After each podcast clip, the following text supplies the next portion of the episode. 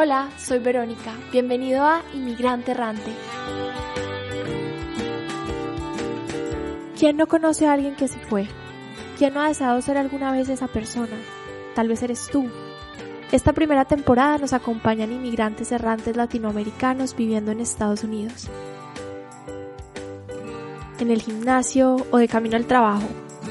En tu casa o paseando tu perro. No importa desde dónde nos escuches, únete a esta conversación íntima. Bienvenido a Inmigrante Errante. Como sabes, pues yo ya salí de Colombia desde hace 10 años y me he dado cuenta de que con la gente que conozco como en mi círculo y en general compartimos la experiencia de emigrar y aunque todos tenemos historias, tenemos caminos diferentes, tenemos también una historia común y no siento que estemos hablando tanto de eso. Es la historia de muchos migrantes, migrantes altamente calificados. Siento que cada historia tiene cosas en particular muy inspiradoras. Without further ado, bienvenido. Hoy estamos con Edgar y para no presentarte yo te voy a dejar que tú te presentes. Háblanos de ti. Muchas gracias por la, la oportunidad, Vero. Eh, yo soy Edgar, tengo eh, 37 años, de los cuales tengo ya 6 y, y, uh, meses acá en Seattle. Trabajo para Amazon. Empecé de hecho en México hace poquito más de 8 años. Y sí, después de dos años de estar en México, casi dos años de estar en México, vine para acá y realmente sin conocer a nadie y bueno, ya, ya te iré contando a, a, través de la, de la plática. De nuevo, muchas gracias por la oportunidad. Muchas gracias a ti por atreverte a venir a este proyecto que ahora está siendo grabado en un garaje, pero con una muy buena copa de vino, y por abrirte a contar la historia. Siento que no es fácil abrirte a compartir algo. De cierta forma, espero que el anonimato que un proyecto así te permite, no sé, da ese espacio para uno reflexionar sobre muchos temas de una manera como muy libre. Bueno, ¿cómo definirías tu proceso de inmigrar, esa experiencia humana de dejar tu tierra, tu país. Es una oportunidad que te da la vida que a final de cuentas Creo que es una combinación de varias cosas. En primer lugar, pues es tener esa oportunidad de estar en el lugar correcto en el momento correcto, ¿sabes? Yo tuve la oportunidad de, de venirme para acá. De hecho, después de un par de falsas oportunidades o false starts, donde me ofrecieron también una posición para irnos a Costa Rica en su momento, para irnos a más hacia Centro y Sudamérica. En algún momento en mi pasado tuve la oportunidad de considerar irme a Londres cuando trabajaba para un, un banco que está basado allá. Y bueno, por X o Y o Z razón no se dio. Y ya cuando se dio la oportunidad para acá, creo que pocos juntaron las, como decimos en México, eh, el hambre con las ganas de comer. Un poco ese preámbulo para decirte, yo creo que lo que significa hacer ese viaje de, de emigrar a otro lado o convertirte en un inmigrante, desafortunadamente satanizado. En, en un principio yo no me veía como inmigrante, honestamente. O sea, era como, ah, pues me estoy moviendo del punto A al punto B para trabajar. Eso es lo que yo pensaba, ¿no? y como de pilón o, o, o, un extra es que pues tengo esta nueva vida en esta nueva ciudad, con este nuevo idioma, con estas nuevas circunstancias. Y en algún momento, en los primeros dos años por ahí, sí me quedó como cayó el 20 y dije, ah, canijo, de repente escuchas en las estadísticas de los países o de la forma en que se reporta y demás, ah, pues yo soy uno de esos. Y ahí fue cuando me cayó un poco el 20. Ahí es cuando realmente empecé como que a pensar en mi cabeza qué significaba eso. Y eso, a final de cuentas, en mi, en mi opinión, es esa, esa oportunidad, tomar esa oportunidad y tomar un poco la oportunidad con los ojos abiertos de lo que, lo que implica, ¿no? Un inmigrante es esa persona que decide tomar esa oportunidad, es esa persona que decide buscar algo diferente para su bienestar normalmente y que a final de cuentas toma esa decisión que tú lo resumiste muy bien al principio, pero a veces visto desde fuera es como ese sueño o esa, esa gran oportunidad de todo lo bueno que ves y que a veces enmascara pues, algunos de los lados que no son tan comúnmente platicados. Totalmente, y me encantó cómo lo resumiste, tomar la oportunidad con los ojos abiertos. De eso se trata. Al final me gustó hacer una pregunta que te la voy a hacer en este momento, pero es algo así como, ¿qué te hubiera gustado que alguien te dijera, no? Que alguien te platicara. Todos tenemos una respuesta muy personal para esa pregunta, pero el chiste es quizás aquí en esta conversación salga esa respuesta para alguien más que esté considerando tomar también una oportunidad. ¿Qué cambió en ese momento en el que te cayó ese 20 de yo también soy inmigrante? Fue más bien un tema de introspección, fue algo muy cómico porque estábamos en una, en una cena o algo con otras personas que también han sido inmigrantes en, en ese momento y la conversación naturalmente llegó a un punto donde estábamos platicando de eso y el punchline fue, bueno, sí, ahora que lo piensan, somos una estadística, todos somos una estadística. Ja, ja, ja, sí, no sé qué, pasó y en ese momento ese, ese clic que dije, ah, canijo, pues sí, sí soy una estadística. Yo tuve la gran oportunidad de tomar estas decisiones con bastante información. Conforme platicamos te darás cuenta que estoy bastante loco. en el sentido de que soy muy organizado, me gusta averiguar todo, leo, o sea, yo soy de esas locas personas que tienen el manual de cualquier cosa y lo lee. Ya sabía. yo sí leo. también leo el manual. Ah, bueno. Buscaste toda la información que pudiste y hoy somos una sociedad privilegiada porque tenemos acceso a más información que nunca en la historia que al menos conozcamos. Entonces, según te entiendo, te preparaste bien para decidir. Mira, no sé si bien, yo creo que no hay forma de prepararte bien. La mejor forma que tú pudiste. Correcto. Un poco para darte contexto. Estamos hablando de diciembre de 2016. Esta oportunidad llega. En ese momento o en, o en ese año, cuando hacías un proceso de aplicar una posición interna dentro de Amazon, estando ya dentro, es bastante rápido. Es en una o dos semanas tienes algunas entrevistas, platicas con la persona que te quiere contratar, con algunas personas adicionales, y es algo que realmente en cuestión de unos días te pueden decir, ok, si nos interesa o no. En ese momento yo platiqué con la persona que me quería contratar y tuve las entrevistas, pon tú de martes a jueves a viernes, y para el viernes en la tarde ya me había dicho sí, ven. Entonces fue un tema de días. Y después nos fuimos de vacaciones con, con mi familia, y durante ese viaje, todo mi material de lectura era entender cómo haces para el proceso de aplicar a la visa, qué tipo de cosas vas a hacer y qué hay en, en Seattle y qué no, y esto y que el otro. Y los procesos diplomáticos toman tiempo. Entonces, a final de cuentas. La gracia que hay detrás de migrar es, un tema que nadie te dice. Nadie te lo dice. Y a final de cuentas, entre que son peras y son manzanas, se cruzó obviamente el fin de año y todo, que se hizo más complicado, pero para finales de febrero ya tenía yo la visa, ¿no? Para el 15 de marzo fue cuando ya vine para acá. Fue ahí cuando, o sea, cuando ves todo ese, ese proceso, esos dos meses y medio, casi tres meses, pues es mucho tiempo para alguien que tiene un, está un poco obsesionado con entender todo lo que está tratando de hacer. Entonces leí todo por adelante y por atrás. En los que tú puedes responder todas las dudas que se tengan a la cabeza, que son infinitas, ¿no? ¿Qué se come? ¿Qué se hace un viernes en la noche? ¿Cómo rentar casa? ¿Qué tipo de carros necesito? ¿Qué cosas hay para hacer? Etcétera, etcétera.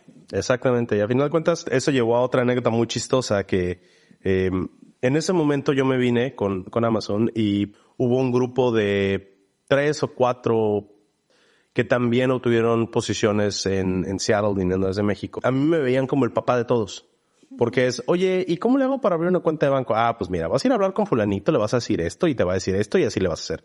Oye, ¿y esta casa está buena para rentar? A ver, vamos a ver el contrato. Ya viste que dice esto, que dice el otro y más. Oye, ¿y si quiero comprar un carro? ¿Y, cómo consigo mi licencia? ¿Y dónde tengo que hacer mi examen? ¿Y cómo le hago? Todo me preguntaban a mí tenía todos mis hijitos que me iban y me preguntaban todo. Siento que también se relaciona mucho con el rol que tienes dentro de la empresa. Tu trabajo es básicamente expansión internacional. ¿Cómo ves tú el mercado internacional de un perfil como el tuyo? Desde una empresa global, no solo como migrante, sino también por tu posición, puedes verlo no solo acá en Estados Unidos, sino también en, en otros países en los que estás precisamente tú trabajando no en expandir tu propia vida, sino que la empresa se expanda y se expande su negocio. Mira, la verdad es que en muchos sentidos yo me siento muy afortunado porque un poco caí en blandito en ese sentido. El equipo al que yo llegué, como bien lo dices, está enfocado en, en temas de expansión a nivel internacional, estuvo siempre compuesto por un grupo muy polifacético y de muchas culturas. Y conforme fuimos creciendo, el, el equipo que yo armé tenía 21 personas y 16, no, 15 nacionalidades diferentes. ¿Cómo es liderar un equipo así? O sea, Imposible. ahí es Todo donde el mundo jala para un lugar es la diferente. diversidad en acción. Platicaba de esto en otro de los episodios, pero como a veces la diversidad es más que una cuota, también se enfoca mucho en que el proceso de reclutamiento sea justo, etcétera. Pero ya que te contratan, vivir esa diversidad con alguien que no piensa como tú, que no habla como tú, que no está estructurado como tú, Creo que un poco se rompe el tabú que inclusión es solamente un tema de género, es también un tema de origen. Tuve la visibilidad de primera mano de la diferencia entre un grupo diverso desde un punto de vista de género, pero relativamente homogéneo desde un punto de vista de origen, que sí, también tenían sus retos desde un punto de vista de mantener armonía en la manera en la que trabaja el equipo, pero con, al menos como yo lo vi desde fuera y desde dentro, tener un grupo heterogéneo desde un punto de vista de, de origen, le agrega complejidad, sin duda, pero también le agrega un valor que no creo que se pueda medir tan fácilmente. O sea, era- es riquísima la conversación, es durísima la competencia, es divertidísima el momento en el que tienes que divertirte. Era un grupo que a la fecha, pues muchos de ellos continúan ahí en, en, en esa posición y siguen siendo conversaciones deliciosas. Es algo que yo atesoro mucho porque a final de cuentas me queda clarísimo que todas esas personas que, como te decía, como 16 nacionalidades diferentes, al menos 10 de ellos también eran inmigrantes, ¿no? Otros eran, pues sí, con, con orígenes o raíces en otros lugares, pero que crecieron una buena parte de su vida en Estados Unidos. Otro gran pedazo eran, pues un poco más como yo, ¿no? Que vinieron a una edad relativamente más adulta y que dejaron algo detrás y que, que tienen un poco esa visión de más allá de una sola realidad, que realmente te da, te da mucho. Claro, como que te abre mucho los ojos y bueno, atreverse también, como lo dijiste, a inmigrar en una edad un poco más adulta tiene sus beneficios porque uno está mucho más preparado, tienes una red como de apoyo, tienes más autoconocimiento, pero también implica otros retos, ya sabes más cuál es el costo, ya entiendes también un poco lo que estás dejando atrás, como bien lo decías, Háblanos de eso. A final de cuentas, creo que en mi caso fue relativamente, no te voy a decir sencillo, porque nunca es sencillo, pero fue relativamente straightforward, ¿no? La decisión. No le di tantas vueltas. Yo soy hijo de padres divorciados. Como yo lo veo siempre más del lado positivo, yo tengo dos familias, ¿no? En el caso de mi madre, ella estaba en proceso de comprar una casa fuera de la Ciudad de México, yo originario de la Ciudad de México toda la vida. De una manera u otra, era una realidad que estaba a punto de suceder, que ella se iba a ir a vivir a la costa y yo iba a estar en la Ciudad de México. Iba a haber esa distancia de todo. Igual ibas a estar lejos. Iba a pasar todas horas. Del lado de mi padre y de su familia, la relación desde entonces había estado muy bien. Durante un tiempo fue un poco combativa, si quieres, porque años antes yo tomé la decisión de salir de mi casa, me fui a vivir con quien más adelante sería mi esposa, porque también tenía como esas ganas de vivir algo diferente, ¿no? Y era, ya no quiero estar solamente en casa de mis papás, quiero hacer algo diferente. Y la pasamos increíble, estuvo muy divertido, la verdad es que lo disfrutamos muchísimo pero tomó un poquito de tiempo en que ellos también se acostumbraran a esa realidad, ¿no? Pero ya habíamos pasado esa, ese, ese speed bump, si quieres, entonces ya estábamos en un momento donde pues teníamos una muy buena convivencia, una buena cantidad de fines de semana nos veíamos y demás, pero también la otra realidad que, que es algo que siento que no se habla muy seguido y, y mucha gente tal vez siente culpa en decirlo es, también es cierto que los fines de semana, las, las actividades que hacías fuera de tu día a día de trabajar y con algunos amigos, era también un poco un checklist que hacías cada fin de semana, ¿no? Ya visité a este familiar, ya visité a este... Lavé la ropa. Tal cual, ándale, así era como un tipo de actividades que tenías que hacer. Hice esto y lo otro. Entonces, pues llegaba un momento en donde la cantidad de tiempo que te queda en un fin de semana cualquiera para, oye, hoy quiero ir a hacer un date night con mi esposa o, mi novia en ese entonces, ¿no? O hoy quiero quedarme a lavar el carro. Yo que estoy así de loco, este, de que me gusta, Hacer por ejemplo, tus que cosas, lo que, sea que te produzca paz. Correcto, no tienes, no tienes ningún tiempo, ¿no? Entonces fue un, un escape. En ese momento y durante pues una buena cantidad de meses, realmente no hubo, no, no sentí que el trade-off había sido muy duro. Un año, dos años después o meses después, ahí es cuando ya te das un poco más cuenta, al menos en mi opinión, porque ya pierdes un poco ese honeymoon face, o sea, ya empiezas a ver la ciudad que todos los días era bonita, que salía el sol por las mañanas, que veías el cielo azul y las flores cantando y los pajaritos arriba y abajo. Ahora de repente ya ves que esto tal vez no es tan bonito y esto no está tan padre. O sea, y cosas. El clima estará chingado. exacto. Y de repente llega octubre y valió, ¿no? Porque todo el día es gris. O de repente llega diciembre y hace frío de arriba para abajo cinco días seguidos. Y ese tipo de cosas, pues cuando venías y visitabas, pues no lo ves. ¿No? Y ya que estás aquí es como, ah, canijo, esto sí pasa, ¿no? Y esas son como que las cosas del ambiente. Pero las cosas, por ejemplo, y, lo vamos a platicar un poquito más, es, quieres comer algo a las nueve de la noche, es imposible. En esta ciudad todo está cerrado. Sí, ya. Es, o sea, esta no es... tacos en la calle. Correcto. Déjate unos tacos. O sea, no encuentras nada más que McDonald's, ¿no? Y yo no me gusta McDonald's mucho, ¿no? Entonces, ese tipo de trade-offs de tu día a día, sobre todo viniendo de una ciudad tan grande como la Ciudad de México, es, vienes de una ciudad muy grande a un, lo que yo sigo definiendo como un pueblo grande. O sea, una ciudad chiquita o un pueblo grande. Y tienen esas realidades y luego le empiezas a meter la complejidad o las capas de, ah, y además ya no tienes a la familia cerca, ¿no? Así de que, ah, bueno, igual este día no tengo nada, voy a casa de mi papá o voy a casa de mi mamá o con una tía o lo que sea y aunque sean unas quesadillas ahí para cenar, ¿no? O quiero ir a jugar eh, videojuegos con mi primo que vive por allá, pues bueno, ya tampoco está eso. Y es, ya estás tú, nada más. No sé si es nostalgia o melancolía la palabra correcta, pero al menos es un tema como de, ok, estos son el tipo de decisiones que realmente tomé. Dicho sea de paso, en ese momento, con todo y tal investigación que puedes hacer en tu vida, no te lo vas a imaginar. Hasta que lo ves y estás ahí, no te lo imaginas. Hasta que lo vives. No hay ninguna experiencia en la vida para la cual te puedas preparar.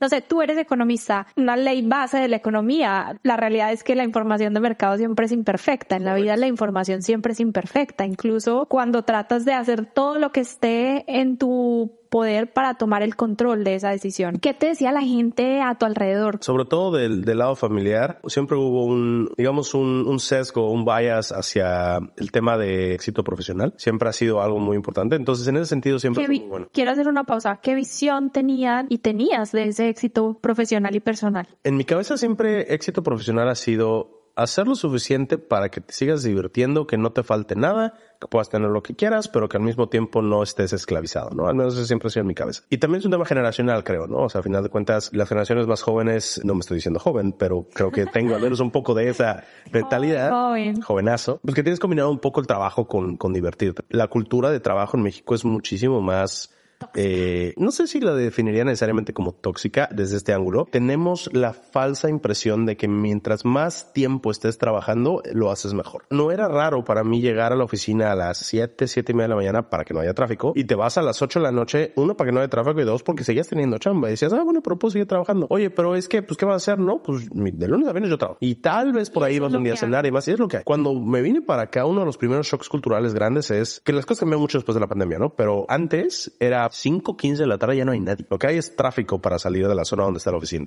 Esa lógica para mí me tomó tiempo entenderla porque sobre todo yo cuando yo llegué, yo llegué solo, ¿no? Mi esposa no se vino conmigo y fueron unos meses en los que ella llegó después. yo salía de la oficina a las 5 y era así a, ¿y ahora qué hago, no? Los primeros días era, pues voy a conocer el vecindario donde me estoy quedando, ¿no? Porque te dan una temporary housing. Entonces tenía un departamento que, que la empresa pagaba, pues a conocer qué había, ¿no? Pues, ah, bueno, pues voy a ir a un restaurante, ¿no? Sí para no hacer el cuento largo, al segundo fin de semana ya había comprado una bici para dar vueltas y un día en la bici llegó una agencia de carros y salí con un carro.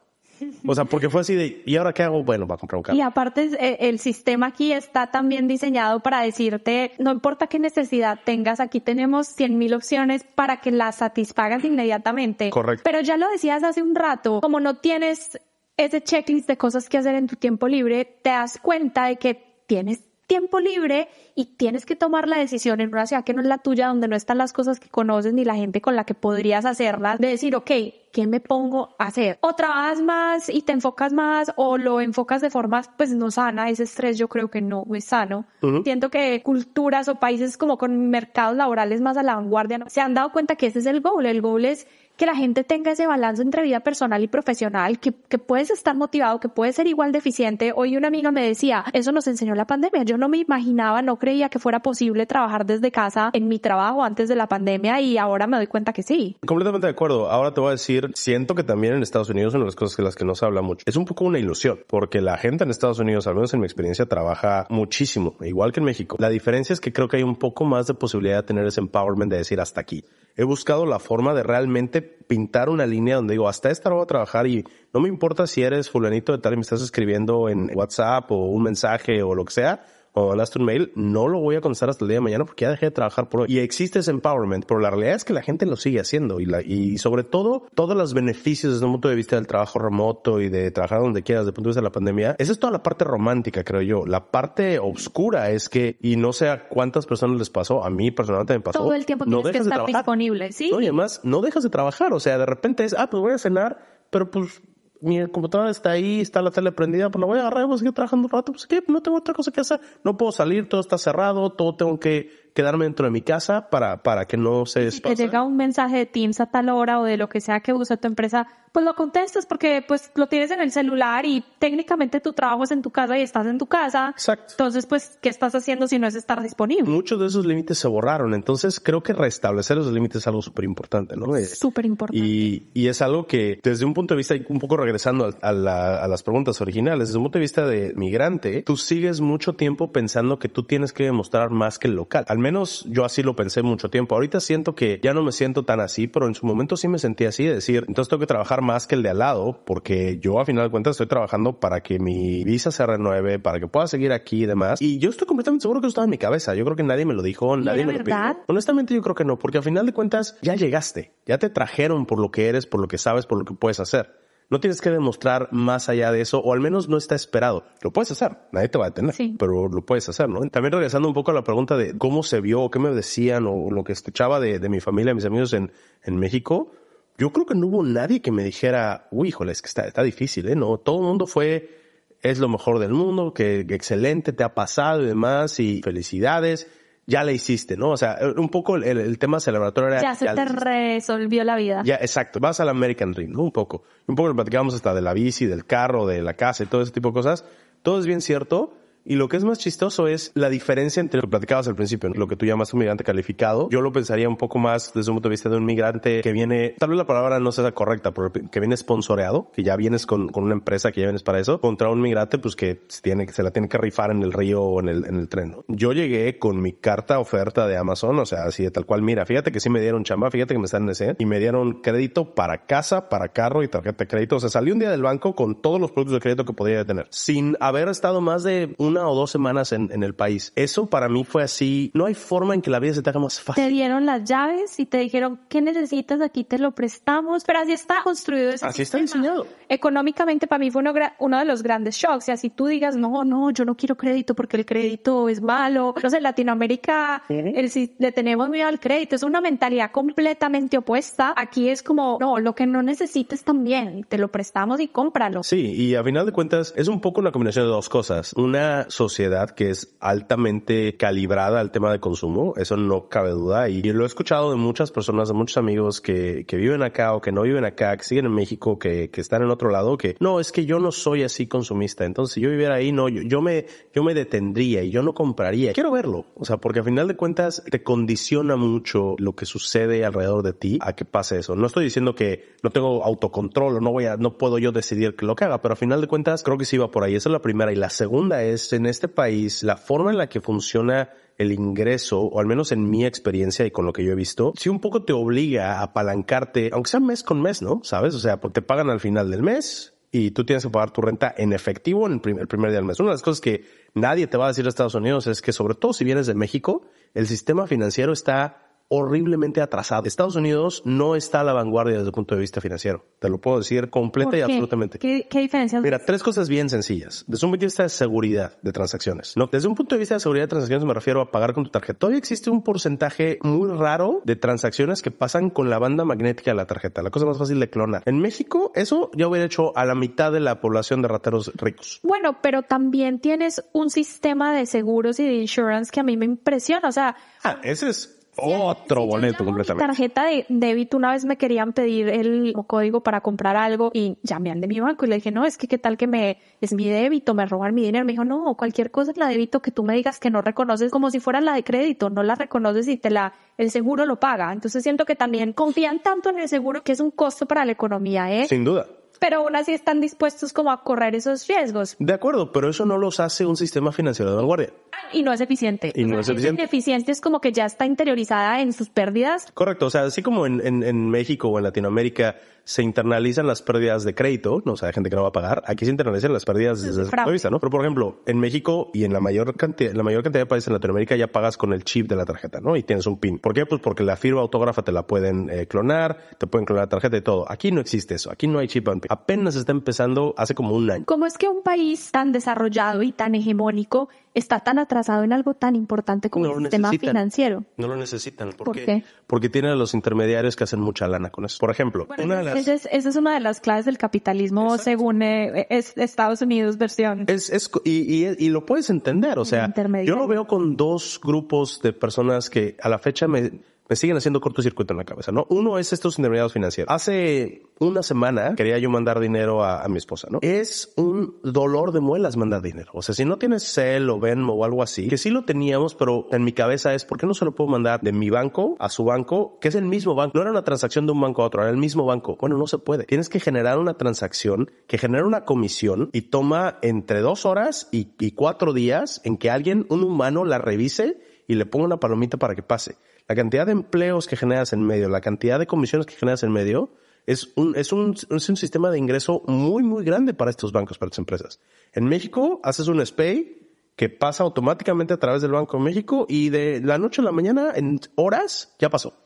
Para los que no sepan, ¿qué es un SPAY? Ah, un SPAY es básicamente una transacción banco a banco en México que está regulada por el Banco de México, donde en el mejor de los casos, en minutos, el, el dinero se mueve de un banco a otro sin costo, no tienes ningún cargo adicional. En Colombia también tenemos el mismo sistema, en Holanda también, o sea, en la mayoría del mundo. En Estados Unidos lo único que existe son los wire transfers, que son muy rápidos, pero cuestan en promedio 25 dólares enviar un wire transfer. Si quieres mandar 200 dólares y te va a costar 25, ¿para qué demonios lo haces? El segundo grupo de ese tipo de cosas que yo a la fecha no entiendo es en las transacciones de compraventa de casas. Yo como vendedor, si quiero comprar una casa mañana, yo no me puedo acercar al vendedor. Yo tengo que tener un agente que hable con el agente del vendedor, entre ellos se ponen de acuerdo yo jamás voy a saber, nunca voy a ver a la persona que me lo vendió. Yo no sé quién, quién me renta mi casa. No tengo ni idea. Probablemente nunca lo vas a saber. Así son como todos los sistemas del sistema de salud, como mucho liability. Te tienes que proteger a través de un tercero. Por si las cosas salen mal, tú dices que es el tercero. Ese tercero es como tu garante. Exacto, es como una garantía. Tú te diste al clavo hace unos minutos. Es un tema de asegurador. A final de cuentas, mucha gente considera que es un tema de capitalismo en Estados Unidos, ¿no? Yo más y más tiempo que, que he vivido acá me doy cuenta que no es cierto. Es un tema el litigio y los seguros son los que dominan ese país. ¿Por qué? Porque así como lo ves en las películas o en las series de que por cualquier razón, cualquier voltea ah, es que te voy a demandar y I'll sue you y no sé qué, es completamente cierto. O sea, eso no es algo de las películas. Aquí la gente demanda porque la viste feo. Y si te ganan la demanda, te quitan hasta la camisa. Y por eso el sistema de salud está tan amarrado. Porque cualquier cosa que pueda pasar a un médico, si el asegurado no lo puede pagar, el médico literalmente puede acabar en la cárcel por, por haberte dado un diagnóstico mal de tenía un granito en la nariz. O sea, cosas que cuando las piensas son completamente ridículas, pero este país le ha dado tanto poder, creo que por las razones correctas desde el punto de vista histórico. Tal vez requieren modernización en los tiempos actuales, pero desde un punto de vista histórico le ha dado mucho país a la gente para poderse quejar en las cortes por cosas que no deberían de pasar. Y está seguramente muy relacionado con historias de terror que han tenido personas en el pasado distante, pero a final de cuentas aquí la gente se siente con la probabilidad o la posibilidad de ir a, demandar a quien quiera por cualquier cosa. Y los seguros tienen que cubrir eso desde un punto de vista médico, por eso la maldita atención médica en este país es malísima ¿Por qué? Porque si llegas a un médico de urgencias porque te duele un pie y te dice, ah, es que te lo rompiste, te va a poner un yeso y vete a tu casa. resulta que no te lo habías roto, que realmente era un tema de un ligamento. Te pusieron el yeso dos semanas, cuando solo necesitabas dos días, lo puedes demandar y le vas a ganar. Claro, tuvo que haber llamado al su especialista que revisara que la radiografía, etcétera. Es más importante el liability que el dolor del paciente. Esas son las cosas que dices, no lo puedes entender. Y también si lo ves desde un punto de vista como con los ojos de economista, pues es una falta de economía de la confianza. La falta de confianza es costosa para el sistema, ¿no? Es costosa para el usuario. El sistema le vale para la experiencia. El sistema le vale gorro. Es más, el sistema lucra con eso. Y definitivamente es una forma más de haber reflejado el valor de esa diversidad y el valor de inmigrar, que no importa de dónde vengas, no, importa si tú crees que te estás yendo de un país subdesarrollado uno más desarrollado o viceversa. Todos, según nuestro contexto y nuestras circunstancias, tenemos cosas que aportarle al otro para hacer sus procesos más eficientes. Es únicamente a, través de esa mezcla de realidades que te das cuenta de las cosas de las que careces, pero también de tus áreas de oportunidad y de lo que estás haciendo muy bien, que eso sí lo hace muy bien este país, saber qué es en donde pueden tener una economía de escala, cómo pueden ser los mejores y ahí seguir. Sin duda, 100% de acuerdo con lo que dices. A final de cuentas, eh, la posibilidad de conocer gente que ha emigrado de diferentes lugares del mundo te da una perspectiva bien amplia, ¿no? Todo esto que te estoy platicando que es como que lo malo, si quieres, o, o las cosas que me han parecido que no entiendo, están obviamente eclipsadas por todas las cosas que me encantan es una realidad creo que para la mayoría de la gente en Latinoamérica. El hecho de salir a las 10 de la noche a caminar por la calle sin una preocupación en la vida. El hecho de poder comprar vestimenta que quieras, la mochila que quieras, el carro que quieras, en el color que quieras, sin pensar de que, ay, es que este carro, como es de este color, llama más la atención, entonces puede ser que sea más factible que se lo roben. O sabes qué, es que esta chamarra se ve muy fina porque es de este material y seguramente me lo van a querer robar. Ojo, no estoy diciendo que no pase. Sobre todo Seattle en particular. diferente. Seattle en particular es una burbuja en muchos sentidos. La gente se ríe cuando se lo digo en México. Aquí no pasa nada. En todos los sentidos. No pasa nada ni bueno ni malo. Simplemente no pasa nada. entonces. falta un poquito esa chispa latina, pero también. Te lo juro. Dices como, bueno, la paz mental cuesta. Sin duda, pero, o sea, lo, lo platicamos hace rato, ¿no? No puedes comer nada después de las 10 de la noche porque todavía cerrado. Incluso en un viernes en la noche, sábado en la noche, ¿quieres ir a echar fiesta? Buena suerte encontrar algo después de la una de la mañana. Y eso ya estás estirando la liga mucho, ¿no? Y esos son un poco esos trade-offs. Es, es, es de vivir en una ciudad tan tranquila. Te vas a Nueva York, te vas a Dallas, te vas a Houston, te vas a Los Ángeles o, o ciudades grandes, sí lo vas a encontrar pero al costo de los drawbacks o de las partes negativas de una ciudad grande. En Nueva York, por ejemplo, sí, puedes seguir caminando en la noche y, yo lo he hecho, ¿no? O sea, subirme al metro a las 11, 12 de la noche sin mayor problema y me siento mucho más seguro que en México, pero yo sé que mucha gente dice no hagas eso, es una locura, te van a saltar. o sea, seguramente sí, estoy en más riesgo de lo que estoy en Seattle, pero cuando lo comparo con México es aquí no pasa nada. Y eso me ha pasado verlo en, en otras personas, muchas otras culturas que a final de cuentas para mí ese costo de no tener todas estas cosas comparado con el beneficio de la paz mental, como tú lo dices, para mí la ecuación sí sale y sí me gusta y estoy, y estoy contento. Claro, también sirve mucho verlo en retrospectiva porque puedes hacer un análisis mucho más claro de, de tu situación, cómo te sientes al respecto, imaginándote la vida que pensaba que ibas a tener cuando tomaste la decisión de emigrar a la vida que tienes hoy. ¿Qué sorpresas ha habido en ese camino? Qué buena pregunta. Varias. O sea, la primera es un poco redefinir, o yo he personalmente redefinido el concepto de qué significa a largo plazo mi éxito, mi realización, si quieres, personal y profesional. Y te voy a dar dos ejemplos muy, muy sencillos. De un punto de vista personal, en mi cabeza siempre estaba el tema de tener una relación estable y tener, pues, buen contacto con un grupo de amigos muy específico que tengo conozco hace muchos años y que mis tíos, mi familia, mis primos o algo así y los de mi, de mi pareja, pues estén contentos con nosotros, que los veamos, que celebremos juntos, etcétera, ¿no? Esa, esa era como que mi cabeza. Hoy por hoy mi, mi visión de esa, de ese éxito personal cambió un poco más a, desde un punto de vista incluso más egoísta, ¿no? Es, yo estoy bien, me siento contento, mi pareja está bien, está contenta, estamos bien, tenemos la oportunidad de tener conexiones con amigos, con familia que sean realmente significativas, ¿no? O sea, un poco, es un cliché muy grande decirlo, pero yo sí lo veo como algo muy real. Es, no importa si eres amigo o familia, la gente que realmente te aprecia y te quiere, te busca, ¿no? Y busca formas de hacer contigo y, cómo estás, aunque sea un mensaje, aunque estés a 5000 kilómetros de distancia o en la puerta de al lado. Y cómo ese grupo de amigos y de familia con los cuales te conviertes en una persona cercana va cambiando. Y lo que su momento yo dije, ah, es que este es mi amigo o mi amiga o mi no sé qué de 20 años, empieza a ser menos importante con gente que conocí hace un año, con ustedes, ¿no? Conocimos hace un año. O gente que conocimos aquí, que tenemos dos, tres años de conocer, que ahora son gente muy cercana que, generan esa conexión personal para que a mí me, me llena. Cuando creces en un lugar, pues de cierta forma tu círculo es la gente que se cruzó en esa sociedad en la que creciste, mientras que cuando estás tan lejos y en un lugar tan internacional, puedes ser más intencional con esas redes que vas creando. Y también, como bien lo decías, cambia la relación con tu familia o con tus seres queridos, pero se depuran de cierta forma algunas que no y luego las que sí se fortalecen a través de esa distancia. Completamente de acuerdo. Y, y, la otra cosa que pasa es, cuando llegas, si el perro callejero quiere ser tu amigo, vas a ser su amigo, porque no tienes a nadie más. Te abres, te abres a cosas que no probarías en tu zona de confort. Exactamente. Y terminas conociendo y creando amistades increíbles que tal vez no hubieras tenido de ninguna otra manera. Y la otra cosa es, siento que muchos prejuicios que tenías en tu cabeza o los dejas de lado o, te conviertes en una persona unitaria, ¿no? Que no realmente no tienes a nadie alrededor. Porque de repente puedes decir, ah, tengo el prejuicio de que este tipo de persona o este tipo de comportamiento no es para mí. Y resulta que la persona que acabas de conocer, con la que tuviste una plática bien rica, es justamente eso. Entonces dices, híjole, tenía yo la preconcepción incorrecta o realmente existe algo más allá que no estoy viendo. Y eso creo que enriquece mucho tu vista y eso es algo que solamente la experiencia de emigrar a un lugar diferente te lo va a dar. Porque mientras sigas en tu país o mientras sigas en tu zona de confort, deja tu el país, no, no creo que es un tema de país o,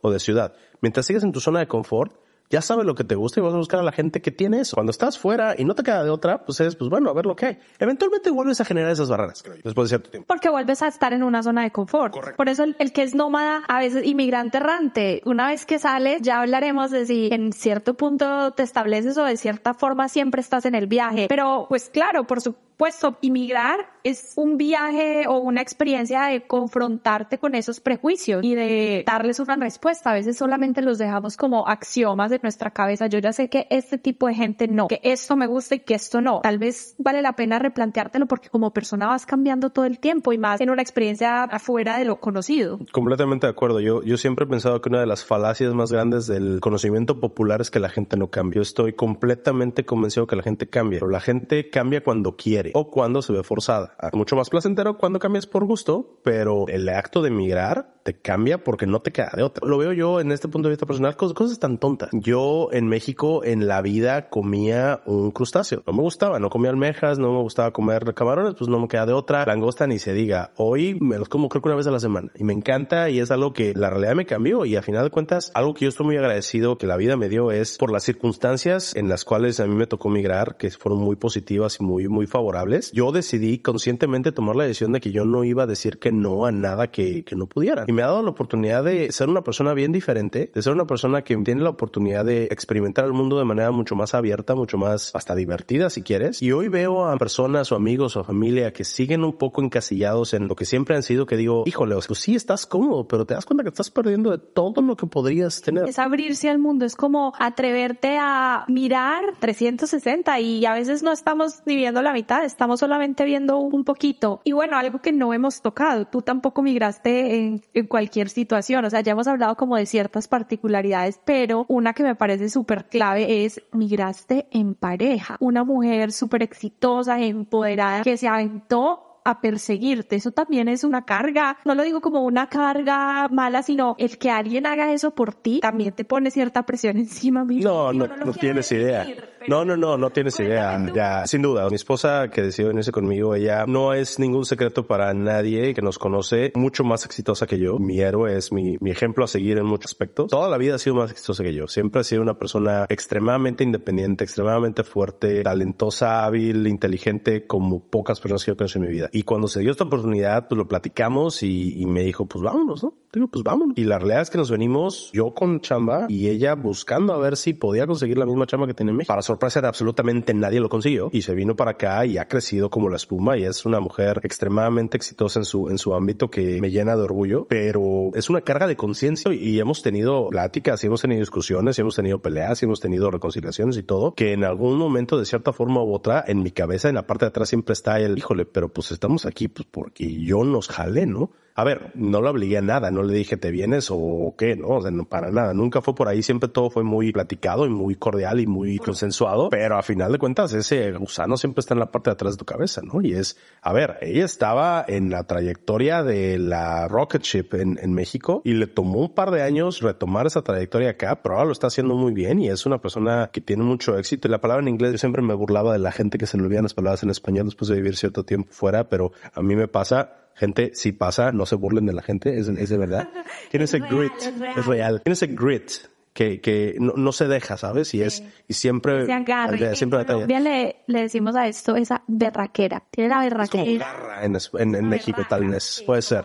Y así como es para trabajar, así es en la vida. Ella no se conforma con nada y a mí me, o sea, yo soy lo que soy en gran medida hoy por hoy, después de que nos vamos para acá, incluso desde antes cuando estábamos en México, mucho por ella. Ella es la que me ha empujado a, a más y a final de cuentas esta decisión la tomamos entre los dos. Ella fue siempre súper comprensiva, siempre estuvo apoyando, siempre buscó la, como el lado positivo, el cómo sí. Hubo momentos difíciles sin duda y ha habido a la fecha momentos difíciles donde es, híjole, sobre todo con COVID fue, a ver, qué carajos estamos encerrados en una casa, siete mil kilómetros de distancia de cualquier persona que conocemos en, en México, donde no podemos realmente ver a nadie, donde realmente no podemos hacer nada. ¿Qué hacemos aquí? ¿Por, ¿Por qué no nos vamos? Y de repente empiezas a ver como que un poco todos los, los matices y todas las capas de, de esa complejidad y, y pues llevó a conversaciones muy intelectualmente muy, muy interesantes, emocionalmente muy difíciles, porque era, tienes razón, pero realmente es lo que deberíamos hacer o no. A final de cuentas, siempre en la parte de atrás está el gusanito de, bueno, acuérdate que fue por ti, eh, acuérdate que tú eres el culpable de esto, culpable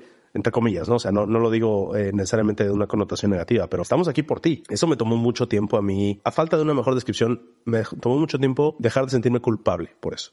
hacer las paces con eso y procesarlo. Sí, entender que pues ya no hay de otro, o sea, independientemente de los infinitos hubiera y si esas posibilidades no quedan sino en la mente, porque de resto el camino ya está aquí y es lo que es. Migrar con tu pareja, o sea, definitivamente cambia la experiencia. Yo muchos años eh, migré sola Ujú. y también ahora pues con pareja y definitivamente me, me parece lindo como tener esa red de apoyo. De cierta forma no eres tú contra el mundo nuevo y contra todo el impacto, sino que eres tú con alguien más que si tú caes, la, la otra persona está contigo, que te ayuda, que te reta, pero a la vez también implica, si nos vamos para abajo, ya no solo soy yo en caída libre, sino que somos los dos y pesamos más. Y es de nuevo cuando yo me doy cuenta que para mí todo el proceso ha sido una bendición en muchos sentidos. Una de las cosas que a mí más me costó trabajo al principio fue que, como te dije, me vine yo solo primero. Ella se quedó, creo que fueron seis o siete meses en México. Bueno, aún así, buscó la forma de cada mes o cada seis semanas nos veíamos en algún lugar. Yo no tienes idea la cantidad de millas que junté el primer año. No tienes idea, o sea, porque era exposición internacional. A distancia. Ya sé, debería tener un estatus especial en las aerolíneas. El caso es que literalmente buscábamos una ciudad que estuviera, porque al final de cuentas, para aquellos que no han visto el mapa todavía, Seattle está en la esquina del mundo. O sea, Seattle es la ciudad que está más al norte de todos los Estados Unidos. Está bien lejos, básicamente. Entonces era venir de México, en ese entonces no existía el vuelo directo, era con escala en algún lado. ¿En dónde nos vamos a ver? A la mitad de los Estados Unidos. O en México incluso. Creo que nos vimos como cinco o seis veces en lugares en medio. Y ella decía, pues nada más voy porque pues yo me podría quedar en México y otra semana y no pasa nada y me ahorro los 6, 7 mil pesos, 200, 300 dólares que cuesta el, vuelo. Yo también me los ahorraba, pero es, a ver, estamos en esto juntos, yo voy, me aviento mi, mi lana para ir a viajar a donde estás tú, tú viajas donde estés, ahí nos vemos, pasamos un fin de semana, pasamos cuatro días y tú te regresas, yo me regreso y cada quien a seguir chambeando y ya que me mude nos venimos. Y ya después ella se mudó hasta octubre, creo, algo así. Pues para los que nos estén escuchando, que estén pensando en migrar en pareja, acá Edgar nos acaba de dar un consejazo. Ante el reto, busquen el punto medio donde se puedan encontrar los dos, es la forma. Y bueno, para ir cerrando el programa, me gustaría preguntarte qué consejo te hubiera gustado que te hubieran dado, qué consejo le darías tú a alguien que esté considerando tomar las oportunidades con los ojos abiertos. It all comes down to it, right? ¿Qué consejo le daría yo? Te lo voy a dejar al final porque, como te conté hace rato, por X o Y o Z razón, me tocó dar muchos consejos. Sé un poco de dónde viene el estrés de la gente que, que migra. ¿Qué consejo me hubiera gustado que me dieran? Yo creo que me hubiera encantado saber un poco más o entender un poco mejor la parte de ajustar el día a día, de cómo se comporta un poco la parte que platicábamos del trabajo con la vida. Creo que es algo que lo ves como una bendición al principio, sobre todo porque es, ay, me acabo de mudar, tengo que acomodar la casa o voy a hacer de comer, lo que sea, y tengo de repente tres, cuatro, cinco horas en las manos que antes no tenía. Y esto obviamente aplica para aquellos que vienen de lugares del mundo donde es más común esta parte de pues trabajas hasta cierta hora luego tienes un commute relativamente largo, lo que sea. Pues como era, al menos en mi experiencia en la Ciudad de México, hasta antes de la pandemia, ¿no? Porque también muchas cosas de estas cambiaron en la Tenías días, tenías... Pero tampoco eras infeliz. O sea, la realidad es que yo, yo volteo a esos, a esas épocas y pues sí, de repente era mucha chamba y acababas bien cansado y todo, pero uno estaba mucho más joven, entonces eso ayuda. Y dos, es una razón en la vida por la cual yo conocí a mi esposa trabajando con ella. Porque realmente, seguramente le pasa a muchas personas que tienen realidades como esta. Muchos de tus amigos más cercanos cuando llegas a cierta edad y, y continuas creciendo y madurando, vienen de, de, un ambiente laboral, porque pues pasas mucho tiempo con ellos. Se convierte en tu familia a veces. Acá, acá eso no se da. Acá la gente no lo personal que es en el trabajo, nada de que si es tu cumpleaños o si tu abuelita está enferma. Exacto. Y, es un poco eso a lo que me refería. Entender esa diferencia donde a las 5 de la tarde se acabó, yo me voy a mi familia, yo me voy a mis cosas y tú te vas a las tuyas. A mí me pareció un poco un shock cultural que no me esperaba. De nuevo, lo ves como una bendición al principio porque te da mucho tiempo, te da mucha oportunidad, te da mucha chance de hacer otras cosas, pero llega un momento donde si para ti es importante cultivar más relaciones personales, más amigos y demás, para algunas personas lo es, para otras no tanto, eso toma un esfuerzo adicional, sobre todo en una ciudad como Seattle, el famoso Seattle Freeze, it's true, sí pasa. La gente no te habla tan fácilmente como en otras ciudades del lado, pero tiene sus diferencias, ¿no? Aquí creo que la decisión de hacer una comunidad es mucho más intencional. Tienes que buscarlo. Y una vez que lo buscas, creo que consigues cosas bonitas, pero toma un poquito más de esfuerzo. Me hubiera gustado saber eso. Me hubiera gustado saber cómo demonios funciona el tema del credit score, cómo demonios funciona el tema de los préstamos. Cosas prácticas. Cosas muy prácticas, ¿no? O sea, cosas que no vienen en ningún manual, o sea, que te, ya sabes que te mandan tu manual para emigrar a Estados Unidos, que de hecho lo edita el USCIS, que es el branch del gobierno que, genera todas las investigaciones y entrega las visas y todo ese tipo de cosas. Tienen un, librito en PDF de 20 páginas de cómo emigrar a los Estados Unidos. Te dice desde un punto de vista protocolario, ¿no? Y cómo, cómo es el trámite. Las cosas prácticas literalmente es learning by doing. Muchas de esas cosas las aprendí yo a guamazos. Tuve el gran privilegio de compartirlo con muchas otras personas, ¿no? A la fecha, hoy por hoy, tengo amigos que me hablan y, oye, ¿cómo le haces para pedir la no sé qué? ¿Y cómo sacas esta tarjeta? Oye, y ya se va a vencer mi visa, ¿qué hago? Y yo tengo un poco complejo de papá, entonces me encanta contestarles a todo el mundo. No, y es lo que, lo que decíamos al principio, al fin y al cabo, aunque todos tenemos nuestro propio camino, compartimos gran parte de la experiencia, de los pasos del proceso, que útil poder platicarlo y poder tener a alguien a quien preguntarle. Y la última pregunta que te quiero hacer hoy es, ¿qué pregunta no te he hecho que te hubiera gustado responder? ¿Qué tema no hemos tocado que tú crees que para este, para este espacio es importante hablar? Mm, mira, ya sé, ¿lo volverías a hacer? ¿Lo volverías a hacer? Sí, sí, sí lo volvería a hacer. Por, por dos razones. La primera creo que es la cantidad de experiencia que obtienes a través de pelearte con los benditos oficiales de migración en el aeropuerto, de entender que tienes que tomar cierto tipo de transporte en una ciudad y otro tipo de transporte en otra ciudad. Cómo eh, agarras tus maletas, ¿no? Cuando llegas. Cosas muy prácticas cuando vas llegando, ¿no? O cómo buscar una casa para rentar, como tú decías hace rato, ¿no? Todas esas cosas bien prácticas. Hasta temas súper complejos de cómo entiendes algo que en este país es tan clave para entender por qué la gente se comporta como como el tema de la raza, como el tema del género, como el tema de los estados, como el tema de las diferentes ideologías políticas, o sea, todas esas cosas que están ahí Esas latentes.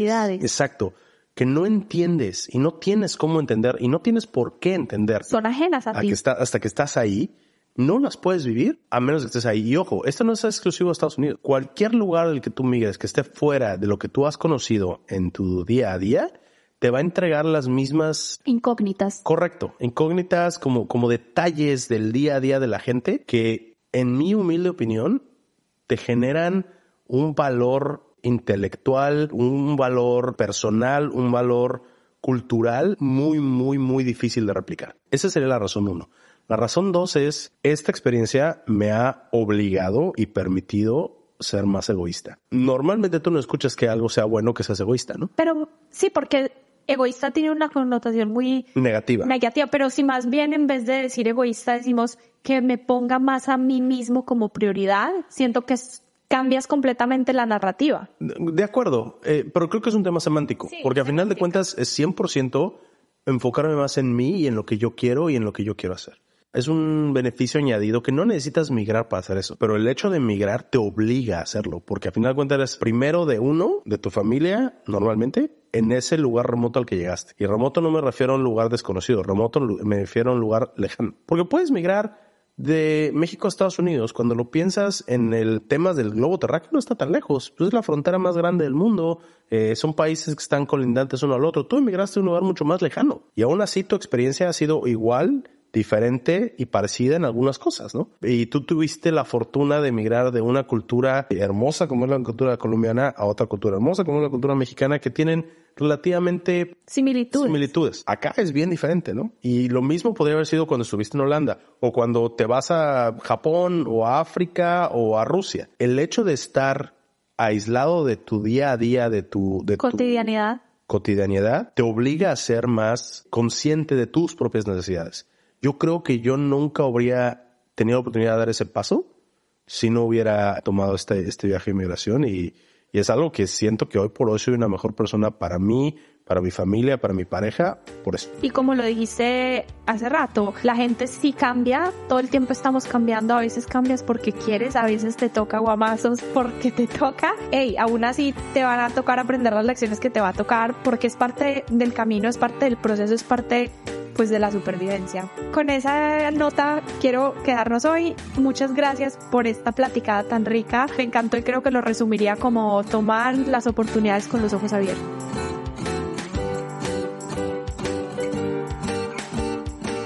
Qué rico que nos acompañaste hoy en Inmigrante Errante.